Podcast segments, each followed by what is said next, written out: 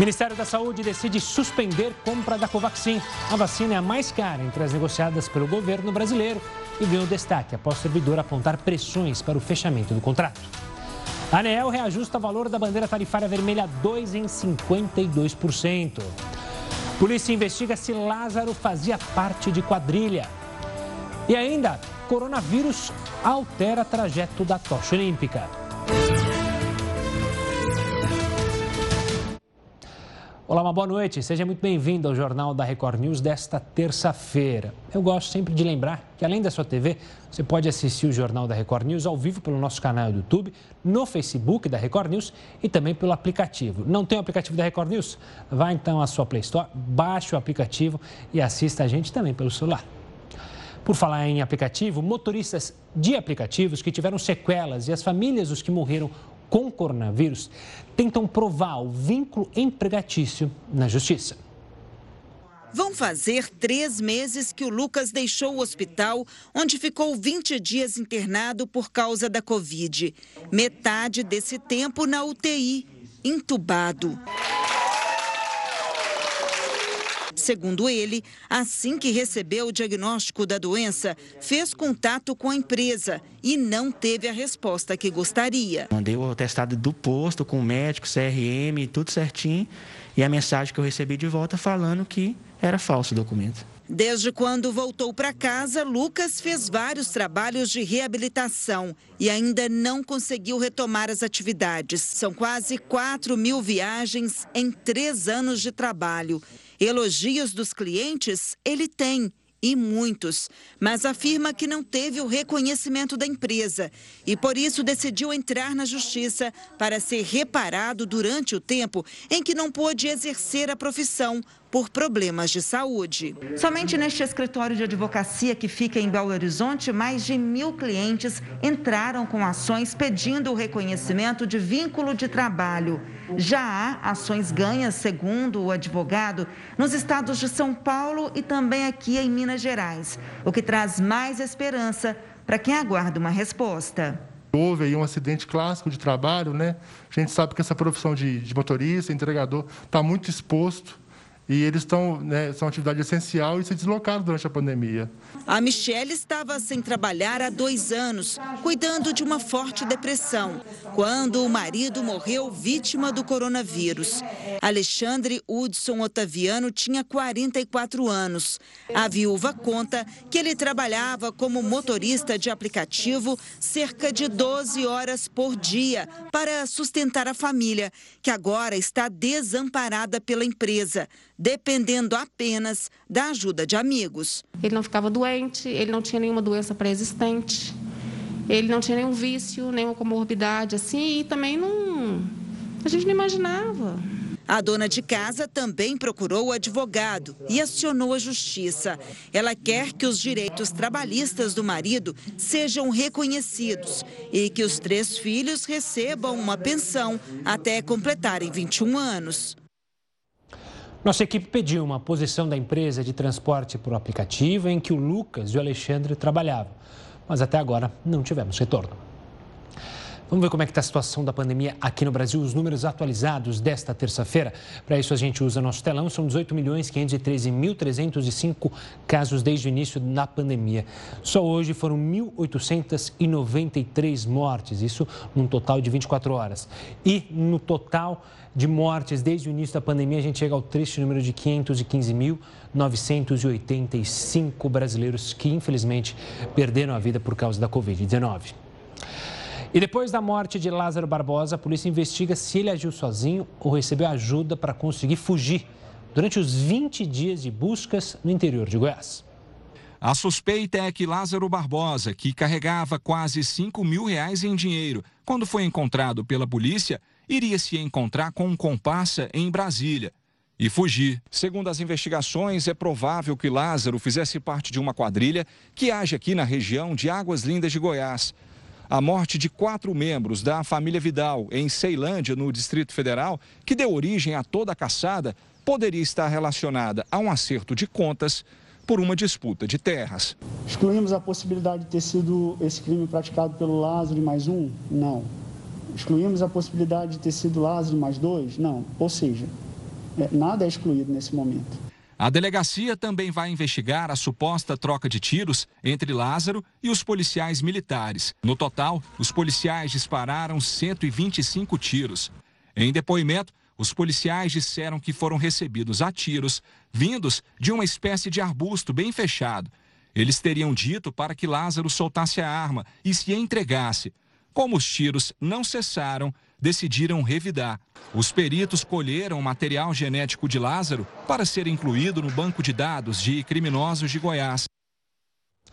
E agora vamos para Goiânia com a repórter Revana Oliveira, que tem mais informações sobre as investigações envolvendo o caso Lázaro Barbosa. Boa noite, Revana.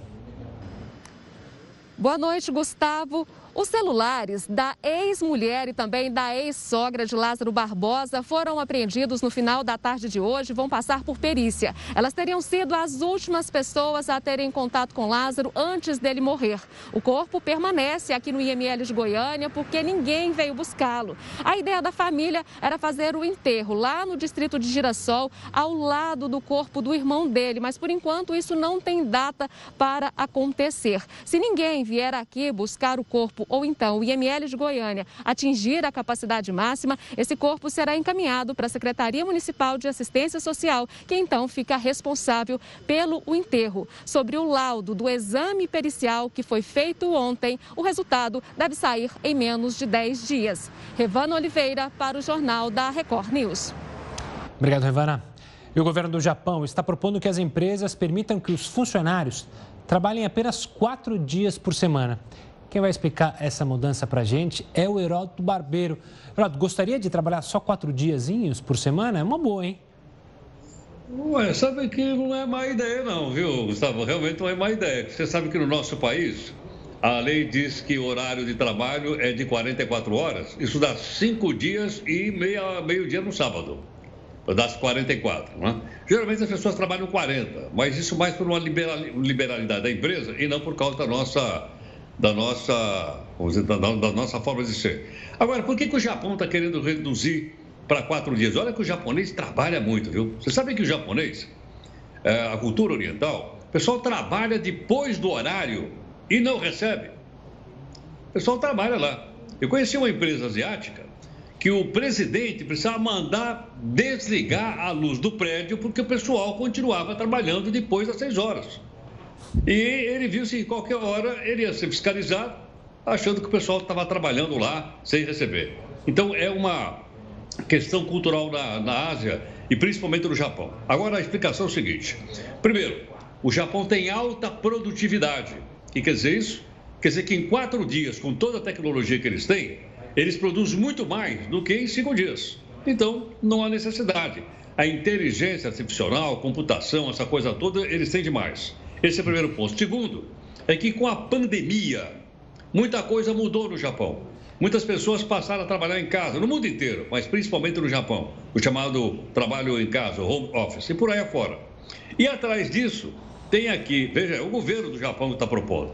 O governo acha o seguinte: ele acha que se você der mais tempo para as pessoas, mais lazer, mais passeio, mais visitas, as pessoas vão gastar mais e a economia do país vai andar melhor, por incrível que pareça.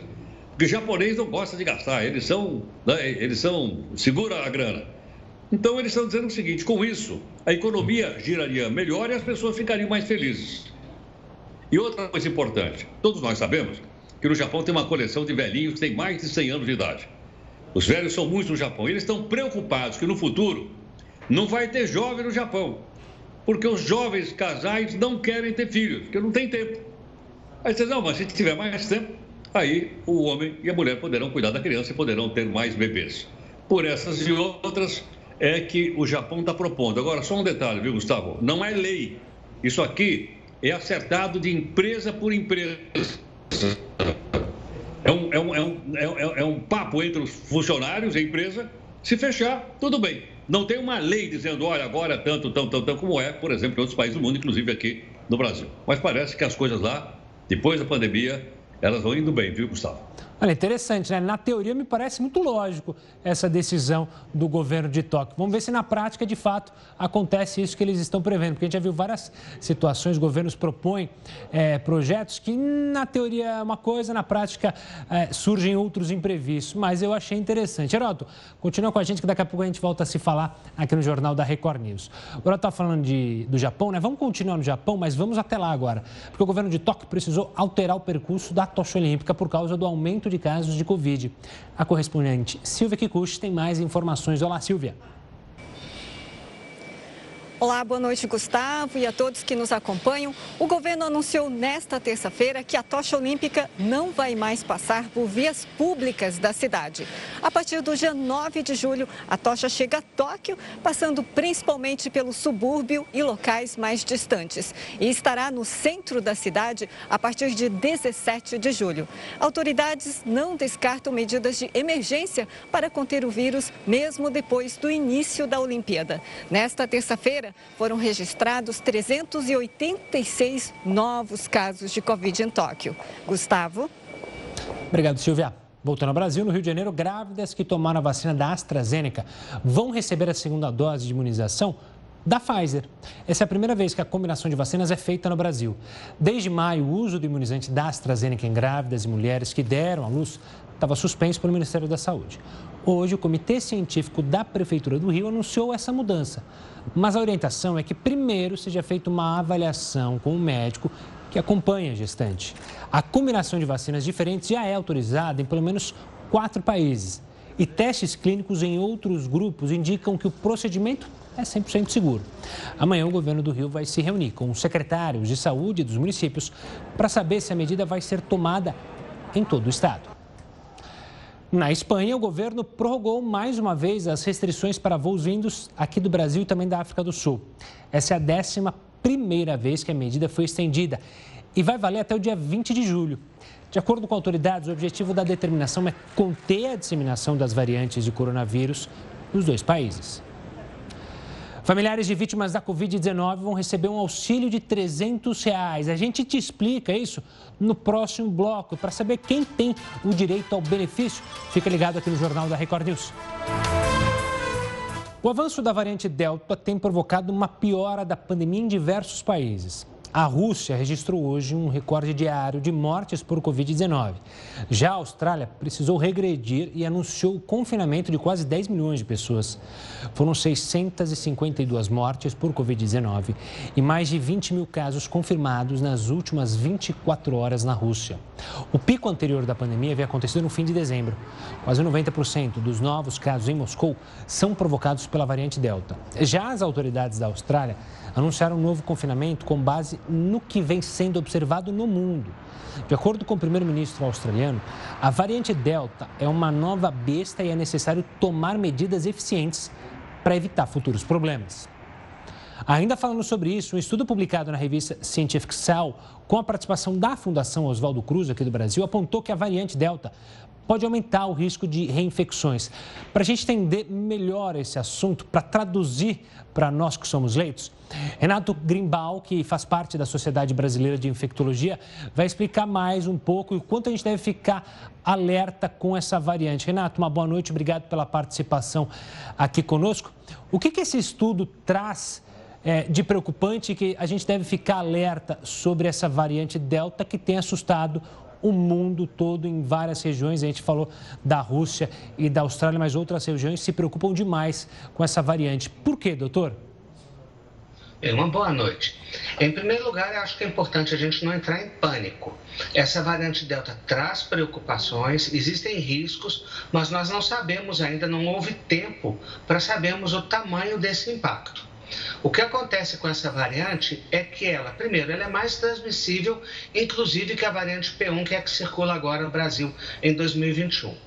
Aparentemente, ela traz mais severidade, mas nós não sabemos ainda se ela é mais ou menos é, agressiva do que a variante P1, que já foi muito agressiva no Brasil.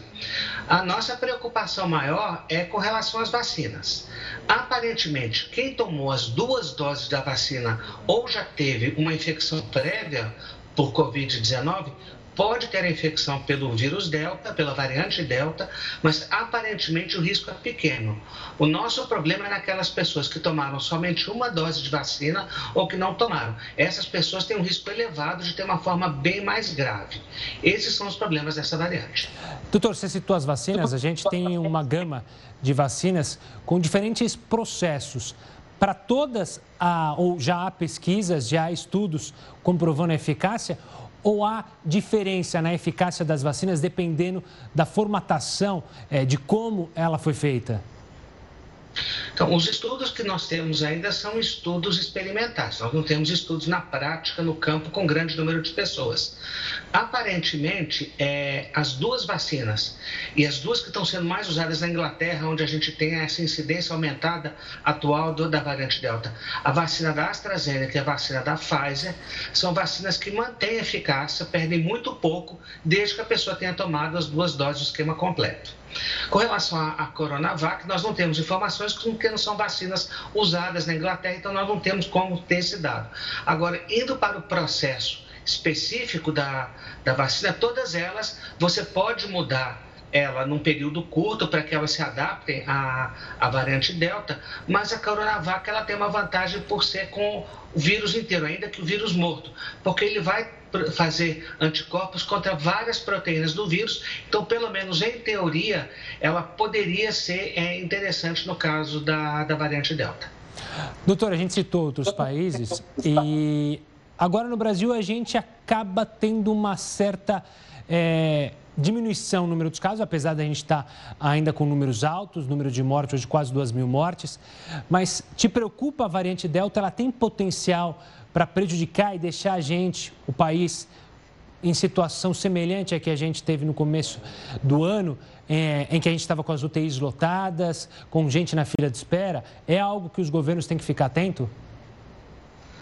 É, existe a possibilidade, ela é real, é, não acredito, porque o que nós vivemos foi uma situação catastrófica, uma situação inimaginável. Eu espero que a gente não chegue nisso, mas o potencial existe. Eu acho que é, nós não temos que ser profetas da catástrofe, não temos que falar de forma de otimismo ou pessimismo. Não se trata de ser otimista ou pessimista. Agora, nós temos que fazer o que as autoridades não fizeram até agora. Se existe a possibilidade, a gente tem que se preparar a gente tem que ter lentes, não temos que cortar a verba de UTI como foi feita, não podemos deixar de, é, de fornecer oxigênio, temos que apressar ah, nas vacinas, temos que fazer todo o possível para evitar que chegue essa terceira onda com a variante Delta. Tá? E doutor... É certeza que vem? Não. Desculpa, eu te interrompi, acho que não ficou claro para o pessoal o que, que você falou por último. Não, eu só queria dizer que é certeza que vem uma terceira onda com a variante Delta? Não é, mas nós temos que nos preparar. Claro, perfeito. Agora sim deu para entender, porque eu peço perdão que eu acabei cortando o senhor. Doutor, para finalizar, é, eu gosto de perguntar, sempre que surgem as variantes, é, e até para o pessoal que está acompanhando, ainda assim você vê com normalidade, o surgimento dessas variantes era algo esperado? Segue uma normalidade, digamos assim, do vírus, é, se a gente comparar com outros vírus, como o vírus da influenza, isso está numa normalidade, ele se tentar é, se transformar para ser mais contagioso, isso está dentro de uma normalidade é, na ciência? Sim, isso é esperado. Todas as doenças infecciosas elas só persistem na humanidade porque elas sofreram mutação e elas foram se adaptando para poder sobreviver. O vírus influenza fez isso, a pandemia de 1918, a gripe espanhola, se comportou de uma forma muito parecida. A diferença é que agora que nós temos ferramentas para conter isso e é indesculpável que a gente não use essas ferramentas, especialmente a vacina. Então, nós temos condições de mudar essa história catastrófica de formação de variantes que é natural. Nós temos que fazer o possível para que isso não aconteça. Doutor Renato, obrigado pela participação aqui, pela explicação muito serena sobre esta variante e os riscos que ela pode trazer, não só para o Brasil, mas obviamente para o mundo todo. Um forte abraço e até uma próxima, doutor. O governo de São Paulo vai pagar um auxílio de 300 reais para quem perdeu algum parente para a Covid-19. O governador do estado explicou que serão seis parcelas mensais. Tem direito ao benefício os familiares que vivem em situação de vulnerabilidade. O investimento de 20 milhões de reais vai atingir até 30 mil pessoas. A primeira parcela deve ser paga no dia 20 de julho. Para fazer a inscrição é só entrar no site www.bolsadopovo.com www.sp.gov.br. Está na tela para você que é aqui de São Paulo se informar sobre esse benefício.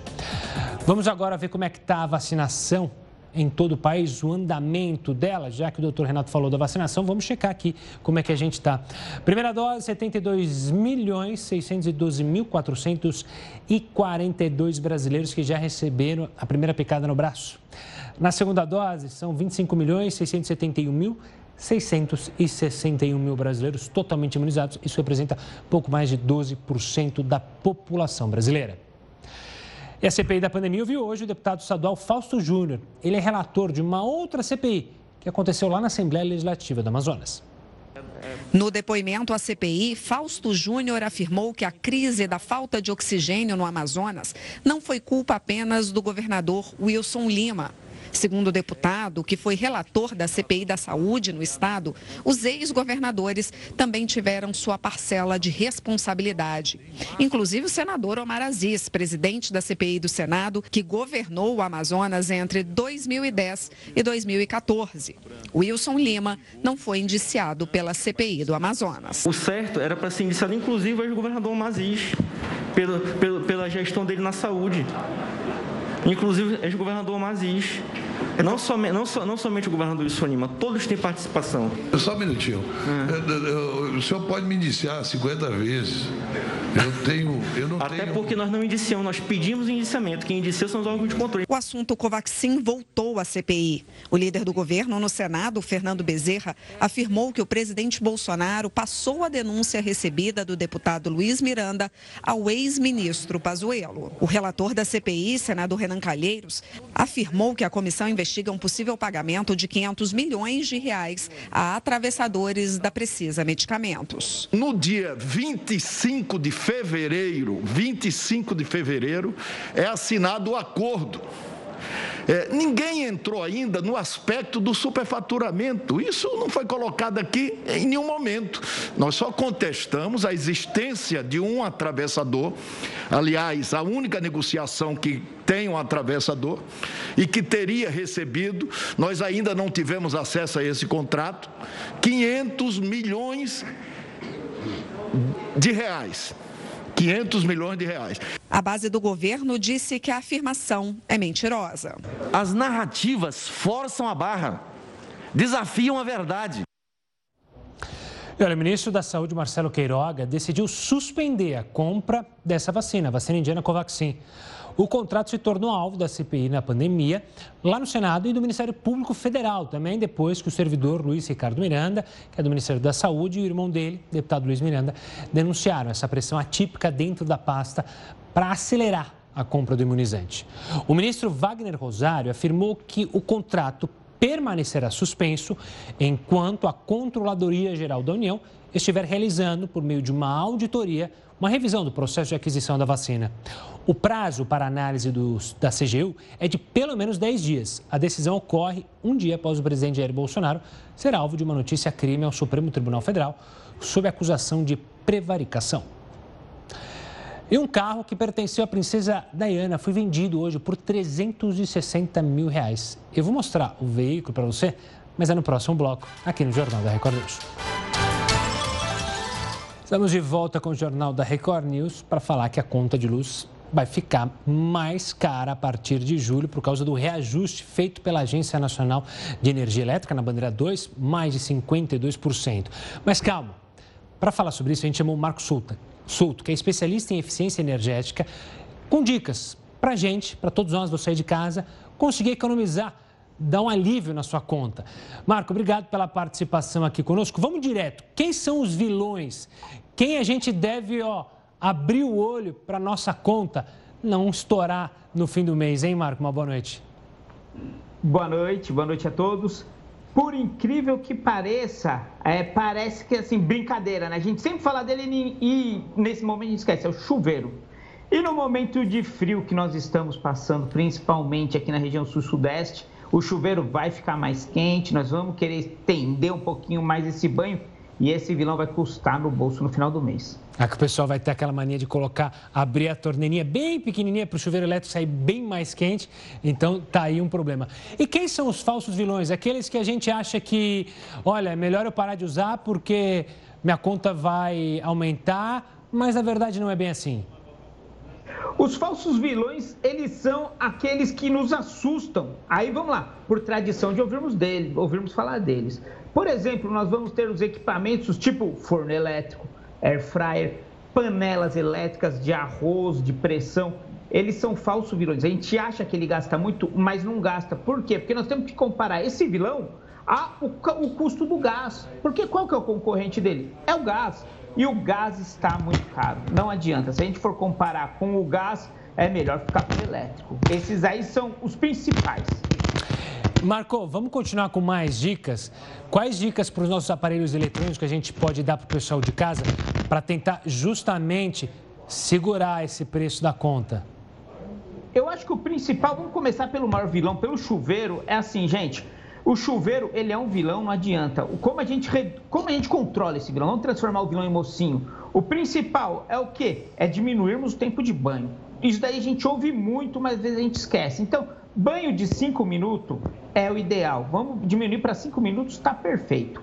Outra forma da gente otimizar é de repente substituindo aquele nosso chuveiro elétrico que esquenta bastante por um eletrônico, que não no momento como hoje, que está muito frio, mas quando está mais quente, a gente consegue ficar controlando a temperatura. Esse daí é um ótimo jeito de, de otimizar.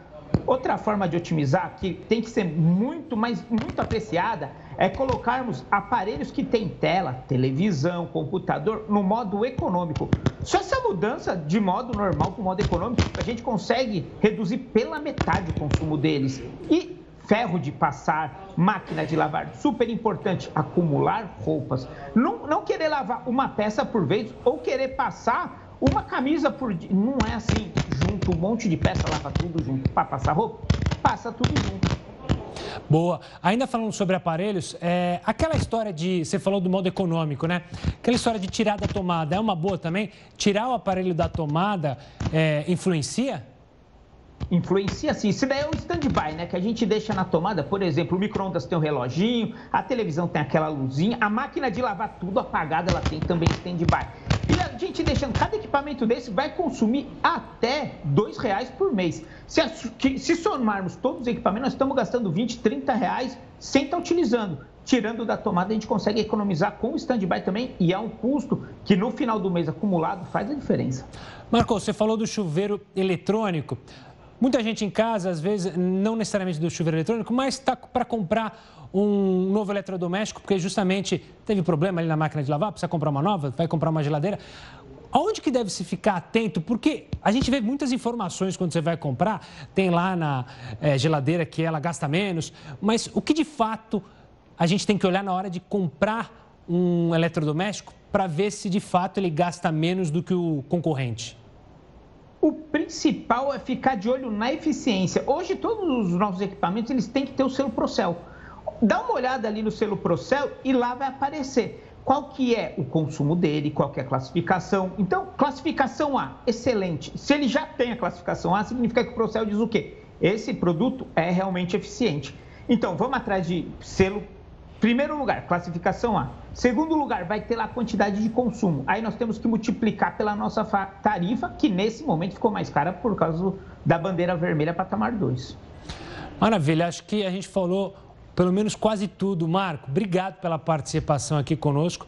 É uma preocupação de todo brasileiro, que, obviamente, da maioria dos brasileiros, que para fechar a conta tem que fazer muita conta, né? Marco, obrigado e até uma próxima. Bom, vamos trazer agora informação de um estudo inédito da Universidade de São Paulo que mostra que o coronavírus infecta e se replica a partir dos tecidos que produzem a saliva. A repórter Giovana Rizardo tem mais detalhes. Boa noite, Giovana.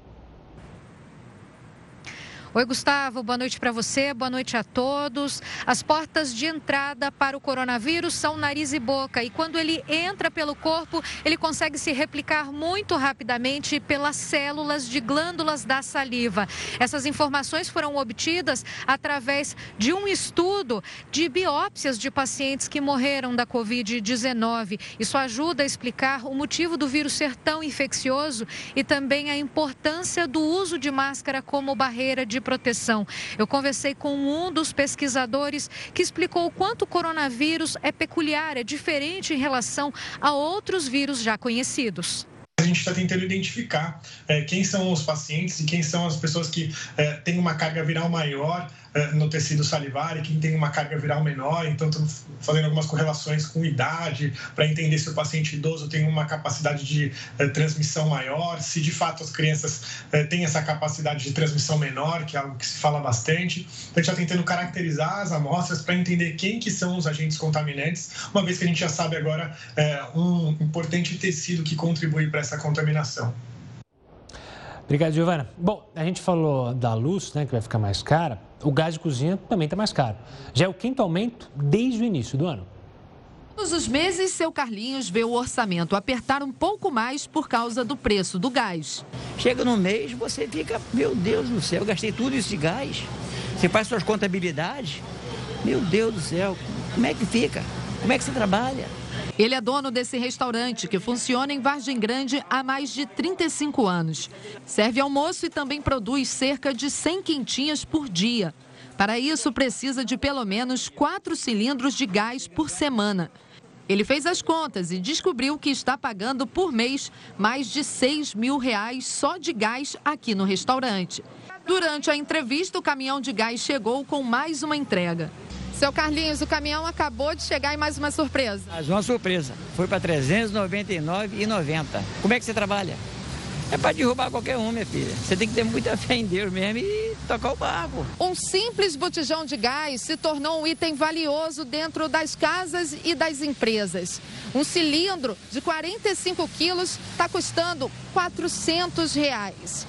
E essa alta no gás de cozinha tem afetado principalmente o orçamento das famílias mais carentes. Aquele botijão de 13 quilos chega a custar 100 reais. Isso já é 10% do salário mínimo.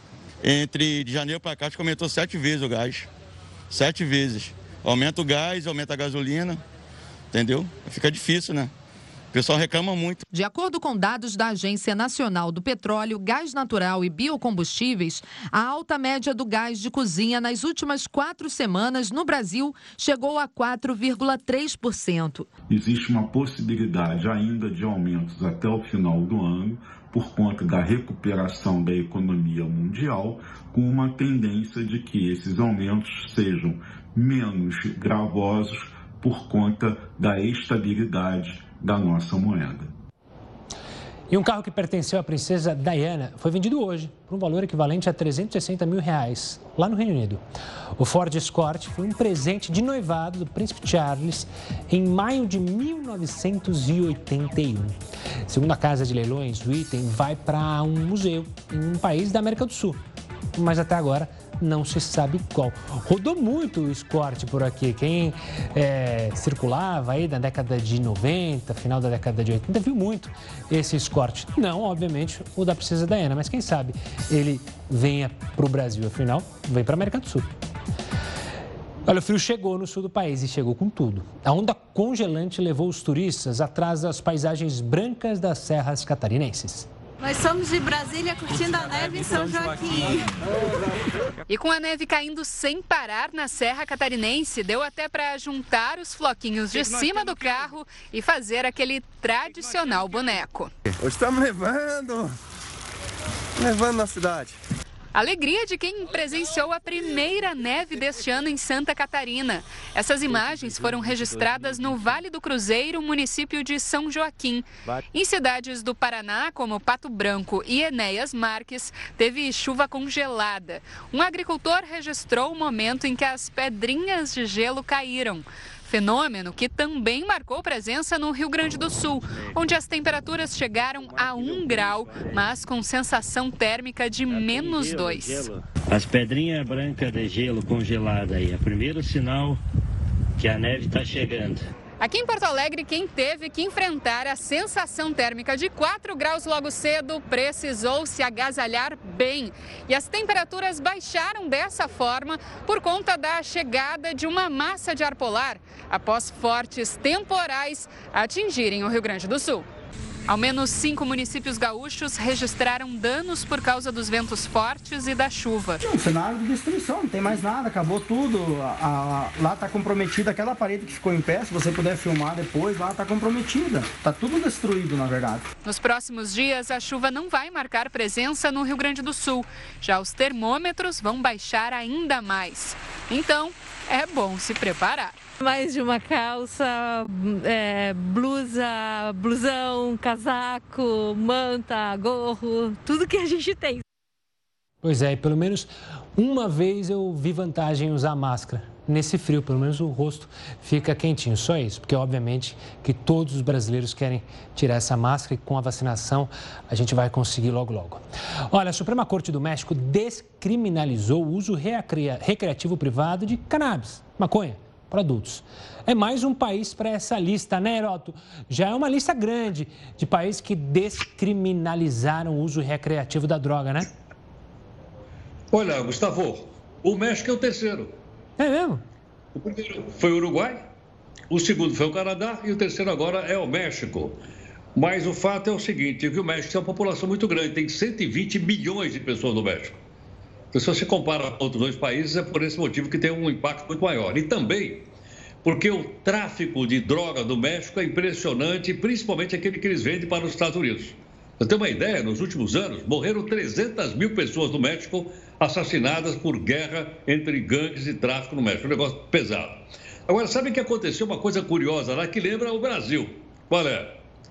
Quem mandou foi o Supremo Tribunal Federal. Não parece o nosso? O que acontece é o seguinte: o Supremo lá deu três meses de prazo para o Congresso Nacional aprovar uma lei para liberar o uso da maconha. O Congresso Nacional não aprovou. O que é que fez o Supremo de lá? Faz o que fez daqui. Legislou, mandou liberar. Então veja, essa liberação, entre outras coisas, o Supremo diz assim: uma pessoa agora, ela pode carregar até 28 gramas de maconha no bolso ela pode plantar até seis plantas, seis não, perdão, oito plantas na sua casa. Mas, ao mesmo tempo, estabelece que não se pode fumar maconha em público nem na frente de criança. Agora, eu pergunto o seguinte: como é que você vai fiscalizar se o cidadão ou a cidadã vai ou não fumar maconha na frente de criança? Não sei, os mexicanos devem ter uma solução para isso, eu não sei. Agora, o que é interessante é o seguinte: eles dizem, olha, assim como o álcool e o cigarro, eles são de uso pessoal. Os grupos lá dizem que é uma questão de defesa dos direitos constitucionais, direitos humanos do cidadão decidir se pode ou não pode fumar maconha. Portanto, está liberada por uma decisão do Supremo e agora o Congresso Nacional está correndo atrás para ver se normatiza. Agora, isso é uma questão bastante polêmica, é uma muito polêmica essa, eu suponho que as pessoas que estão nos acompanhando aqui no jornal, cada um de nós aqui deve ser, ter sua opinião para saber se deve ou não liberar a maconha. Né? Eu acho que isso é da intimidade de cada um de nós. Claro. Heroto, daqui a pouco a gente volta a se falar aqui dentro do Jornal da Record News.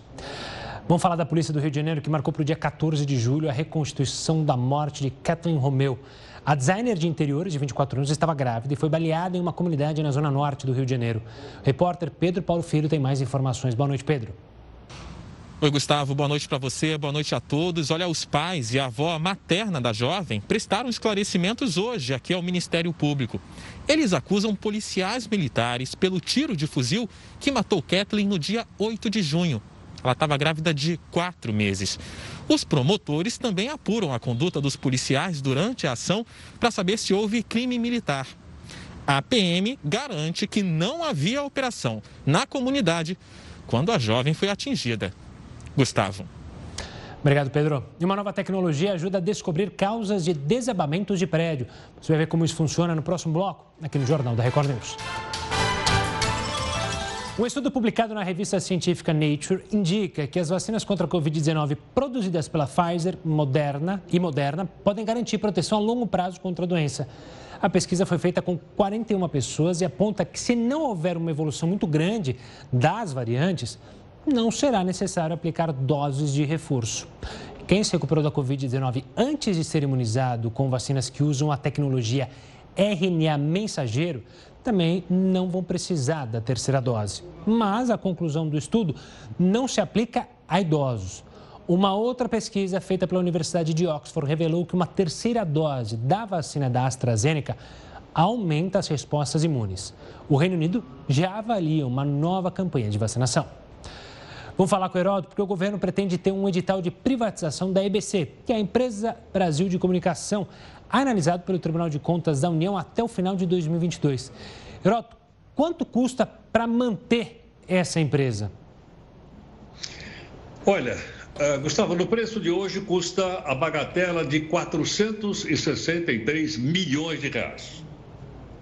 463 milhões de reais é o orçamento que muitas cidades do país não têm.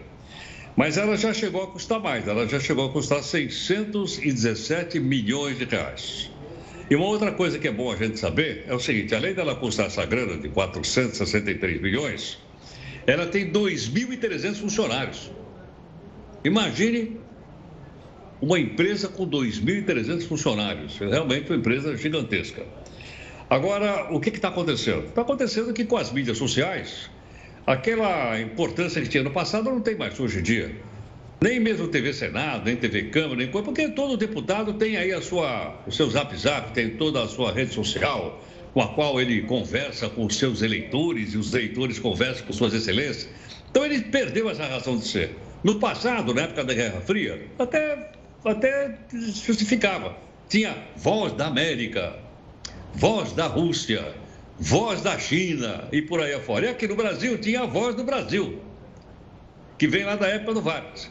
E as coisas mudaram, né? mudaram bastante. As comunicações mudaram, elas estão todas muito mais ágeis. Nós mesmo estamos aqui na televisão e ao mesmo tempo nas redes sociais. Você anuncia isso todo dia na abertura do jornal. Não tem mais razão de ser, especialmente porque essa grana aqui, de 463 milhões de reais, sai daquele bolo. Eu esqueci de avisar o pessoal, viu, Gustavo? Da gente mostrar o impostômetro, mas uma outra oportunidade nós vamos mostrar o impostômetro que sai do nosso bolso e está em processo, portanto, de privatização. É provável que o ano que vem ela seja privatizada. O ministro da Comunicação, que é o Fábio Faria, diz que ainda não sabe exatamente qual é o caminho que isso vai acontecer, nem é, como é que isso vai ser privatizado. Mas faz parte, acho que o pessoal deve lembrar, fez parte da campanha eleitoral o, da, da presidente da República. Acho que a turma está lembrada disso. Então, parece que a coisa está andando. Né? Vamos ver para onde vai isso agora, Gustavo? Você falou da Voz do Brasil, eu lembrei do inconfundível Guarani. E eu lembrei também que no meu início, na carreira do rádio, eu adorava, não conta para ninguém, mas eu adorava a Voz do Brasil, mas por um motivo específico, porque era no meu horário, e aí na Voz do Brasil eu podia é, entrava a Voz do Brasil no ar, eu podia ir fazer um lanchinho enquanto a Voz do Brasil estava no ar, dar uma descansada. Era o meu intervalo justamente durante a Voz do Brasil, lá no meu início de carreira no rádio. Boas lembranças do rádio brasileiro. Heroto, a gente volta a se falar amanhã, tá bom? Tchau, tchau. Tchau, tchau. Bom descanso. Olha, a gente falou do frio, né? Ao contrário do frio que está acontecendo lá no sul do país, aqui no sudeste também, uma onda de calor histórica atinge os Estados Unidos e o Canadá. As temperaturas estão acima dos 45 graus. Nos Estados Unidos, o fenômeno dificulta o trabalho dos bombeiros, que lidam com frequentes incêndios florestais. Lá também tem incêndio. A cidade de Portland, o maior, maior estado de Oregon, três, a maior cidade do estado de Oregon, perdão, três centros de resfriamento foram criados. No Canadá, algumas cidades estão batendo recordes de temperatura com mais de 47 graus. A gente está acostumado a ver gelo lá no Canadá, ver neve. E agora depara com cenas é, alegres de um lado, né, o pessoal se refrescando e tristes, essa nos Estados Unidos, com o incêndio obviamente que acontece em algumas regiões. Ainda no cenário internacional, a polícia da Grécia recuperou um quadro famoso do pintor Pablo Picasso. A obra havia sido roubada há nove anos. Cabeça de Mulher foi um presente do pintor espanhol ao povo grego e estava escondido numa área rural perto de Atenas. Criminosos levaram a pintura após invadirem a Galeria Nacional do país lá em 2012. Uma tela do holandês Pieti Mondrian também foi encontrada no mesmo local. Até agora, apenas um suspeito foi preso. Uma nova tecnologia ajuda a descobrir causas de desabamentos. Os equipamentos estão sendo usados em escombros do prédio que desabou em Rio das Pedras, no Rio de Janeiro.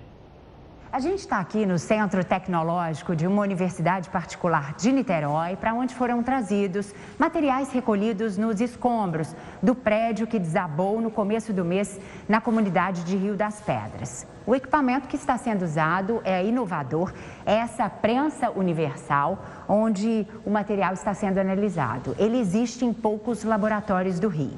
E o material foi trazido para cá porque o perito responsável por esse trabalho é o Guilherme Maia. Ele é engenheiro civil e professor aqui da universidade. Esse daqui é o material que foi recolhido. Essas barras de aço elas compunham a estrutura de concreto armado na qual a edificação era composta, né? e como são as outras edificações adjacentes ali naquela região. E o ensaio dessas barras de aço vão possibilitar que a gente tenha conhecimentos a, a respeito da resistência desse material para verificar se essa seria a causa do desabamento. Para entender melhor, funciona assim. A máquina estica a barra de aço para ver o quanto o material usado na construção aguenta o peso.